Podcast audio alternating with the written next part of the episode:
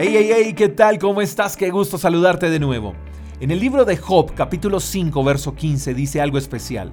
Él rescata a los indefensos de las palabras hirientes de los fuertes y los rescata de las garras de los poderosos. Es impresionante cómo las palabras tienen tanto poder. Creo sin temor a equivocarme que todos tenemos cicatrices producidas de palabras hirientes.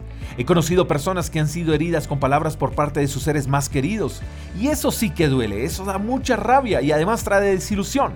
Recuerdo que en una charla que tuve con un amigo cercano me comentó que su esposa había producido una herida muy grande con unas palabras que ella había dicho en una discusión que tuvieron como pareja. Y tanto fue la herida que aquel amigo me manifestó que él había preferido un maltrato físico en vez de escuchar las palabras que lo hirieron aquella vez.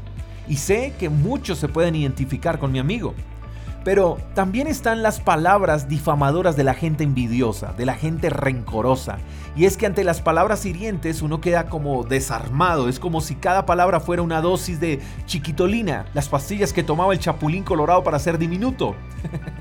Las palabras hirientes logran persuadirnos en muchos casos, dejándonos sin defensas, y pareciera que aquellas palabras aplastaran al que las recibe, pero engrandeciera al que las dice. Pero déjame decirte algo.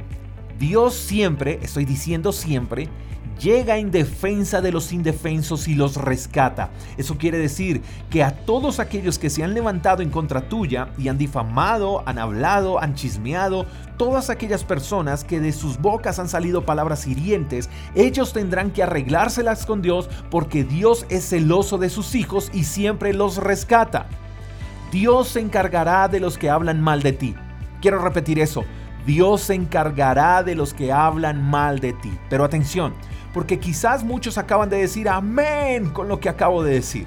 Y debemos tener mucho cuidado de ser nosotros los que herimos a otros con nuestras palabras, porque así como Dios se hará cargo y dará a cada quien su merecido por herir verbalmente, si nosotros también herimos con nuestras palabras, Dios también nos dará lo que nos corresponda a nosotros por las palabras que salen de nuestra boca no es solo alegrarse por lo que Dios hará con los que nos lastiman e hieren con sus palabras. Este mensaje también tiene que ver con las palabras que nosotros decimos. Debemos ser prudentes al hablar, sabios al comunicarnos e inteligentes para actuar. Espero que tengas un lindo día, te mando un fuerte abrazo, hasta la próxima.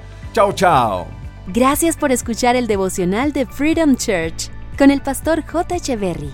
Si quieres saber más acerca de nuestra comunidad, síguenos en Instagram, arroba Freedom Church Call. Hasta la próxima.